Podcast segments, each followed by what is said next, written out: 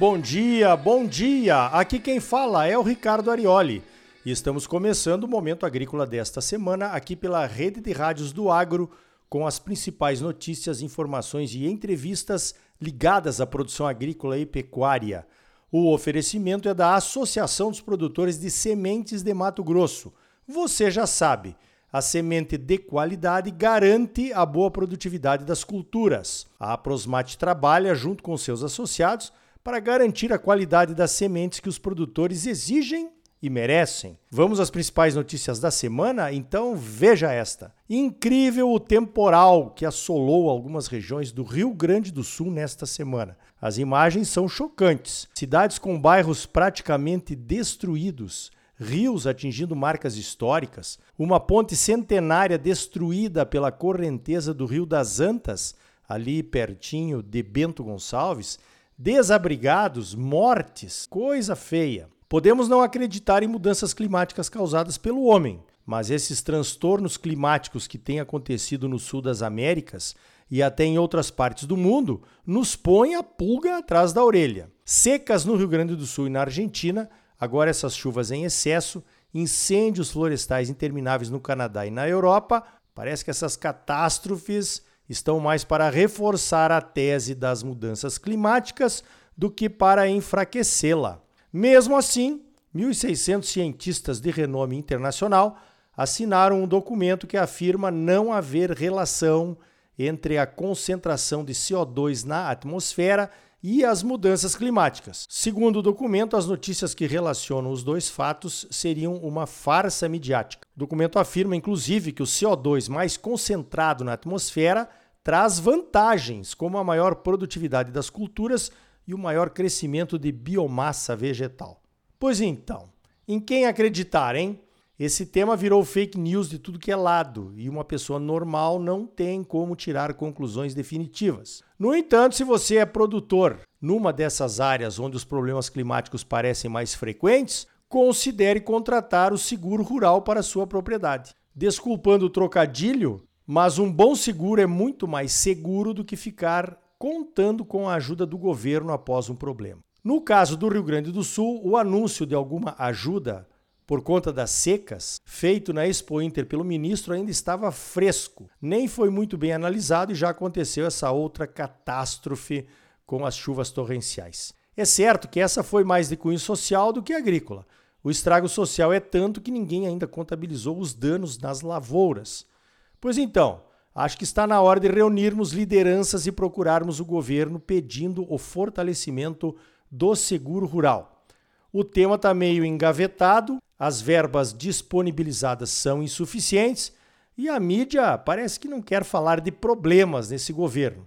Mas a hora é agora. Veja esta: o Brasil ultrapassou os Estados Unidos em exportações de milho no ano safra americano, que vai de 1 de setembro a 31 de agosto. Os americanos mantiveram o título de maiores exportadores de milho por mais de 50 anos. No período do ano safra, que terminou no dia 31 de agosto, os americanos ficaram com 23% da fatia das exportações mundiais de milho. O Brasil abocanhou 32% desse mercado. Pois então, essa situação vinha se desenhando há algum tempo e tem alguns motivos para ter finalmente acontecido. Os americanos resolveram investir no milho para a produção de etanol, no início dos anos 2000. Essa política agregou valor ao milho americano e reduziu bastante a oferta de milho Yankee para exportação. Nesta mesma época apareceu a ferrugem asiática no centro-oeste e os produtores começaram a plantar as variedades de soja de ciclo mais curto. Isso permitiu a consolidação e o crescimento do milho plantado em segunda safra, que passou a ser a principal safra de milho do Brasil.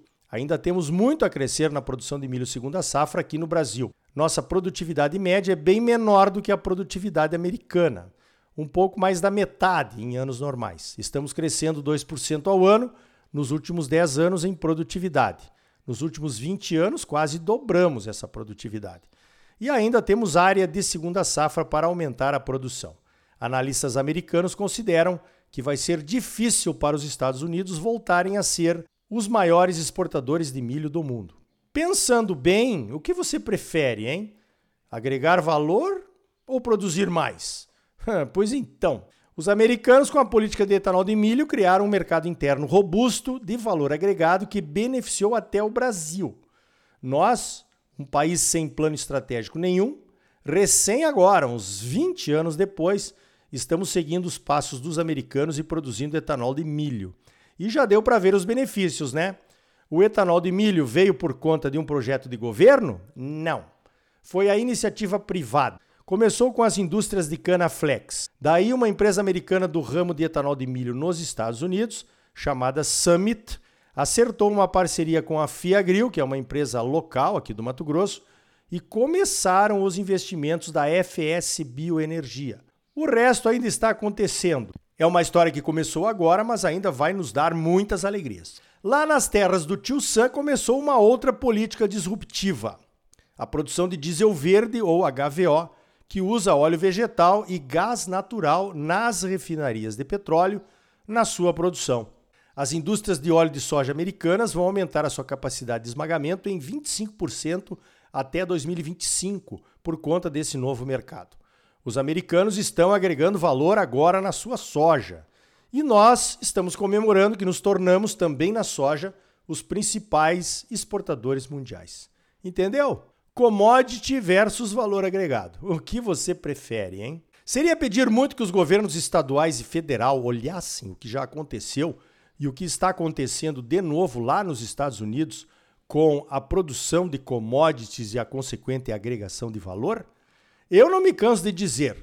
Aqui em Mato Grosso estamos sentados em cima de um pré-sal de biocombustíveis e trazemos diesel e gasolina de caminhão que rodam por quase 2 mil quilômetros para entregar o combustível fóssil aqui que vamos queimar, transportando as nossas commodities de baixo valor agregado para os portos de exportação. Já pensou nisso? Acho que até a Dilma entenderia, né? Agora você sabe por que os governos estaduais preferem o diesel e a gasolina? É simples. Porque grande parte da arrecadação de impostos estaduais vem dos combustíveis. Então não querem nem ouvir falar em substituir óleo diesel. Tem medo.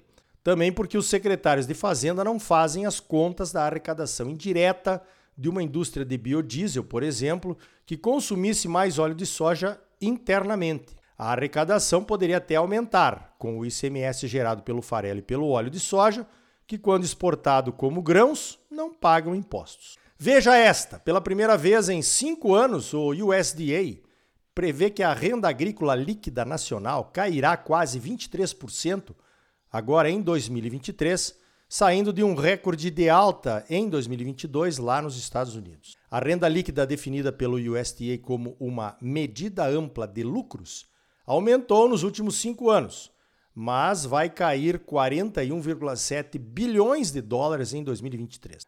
Esse relatório do USDA foi publicado no exato momento em que se espera que o Congresso americano elabore uma nova lei agrícola nos próximos meses.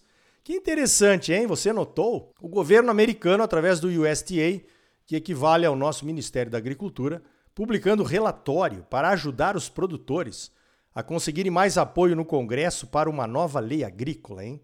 Acho que nunca vimos isso por aqui, hein?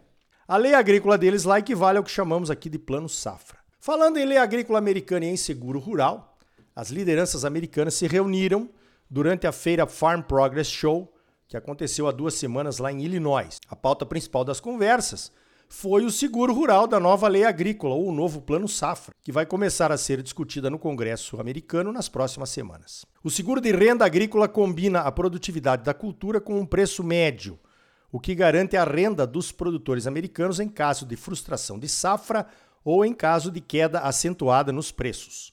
Agora, em 2023, as coberturas pagas pelo seguro de renda agrícola caíram bastante, pois foi um ano de bons preços e boas safras lá nos Estados Unidos. As lideranças entendem que não podem relaxar no que eles chamam de rede de proteção aos produtores americanos. Só para constar, o volume de recursos alocados para o seguro agrícola no nosso plano safra deste ano foi de 1,06 bilhões de reais. Isso equivale a aproximadamente 200 milhões de dólares, tá? Contra os 40 bilhões de dólares que os americanos têm no plano safra deles lá, é um valor irrisório, né? O nosso valor para o seguro agrícola equivale a meio por cento do valor que eles têm por lá. Meio por cento. Agora analisa aqui comigo. Passamos americanos na soja, passamos americanos no milho, passamos americanos na carne de gado, passamos os americanos no suco de laranja. Mas em termos de política agrícola, eles estão 100 anos à nossa frente, hein? Para encerrar, que 7 de setembro foi esse, hein? Ninguém nas ruas para comemorar o Dia da Independência do Brasil? Uma diferença e tanto de anos passados. O que leva as pessoas para as ruas no Dia da Pátria? O nacionalismo, o patriotismo, o amor à nossa terra, ao país em que nascemos e vivemos, o orgulho nacional por uma nação que cresce e se desenvolve com justiça social, liberdade, honestidade e promessas de um futuro melhor. Não é isso? Pois então, onde foram parar esses valores, hein? Para onde foi o povo?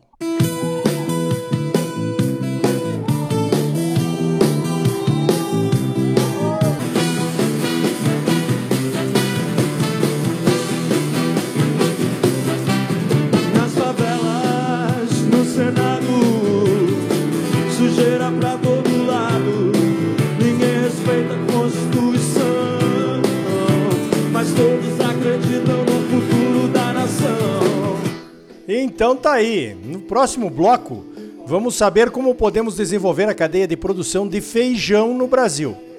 E ainda hoje, o Dr. Albenir Cherubini analisa a decisão do Supremo Tribunal Federal que permite a desapropriação de terras produtivas para a reforma agrária que não cumpram a sua função social. Afinal, o que é isso, hein? E também a hora do plantio da soja se aproxima. Quais os cuidados que devemos ter com o transporte e o armazenamento das sementes?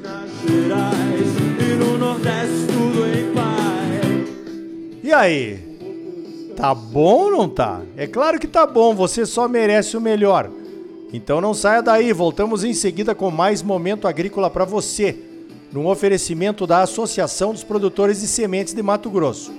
A Prosmate trabalha junto com seus associados para garantir a qualidade das sementes que os produtores exigem e merecem. Voltamos já com mais momento agrícola para você.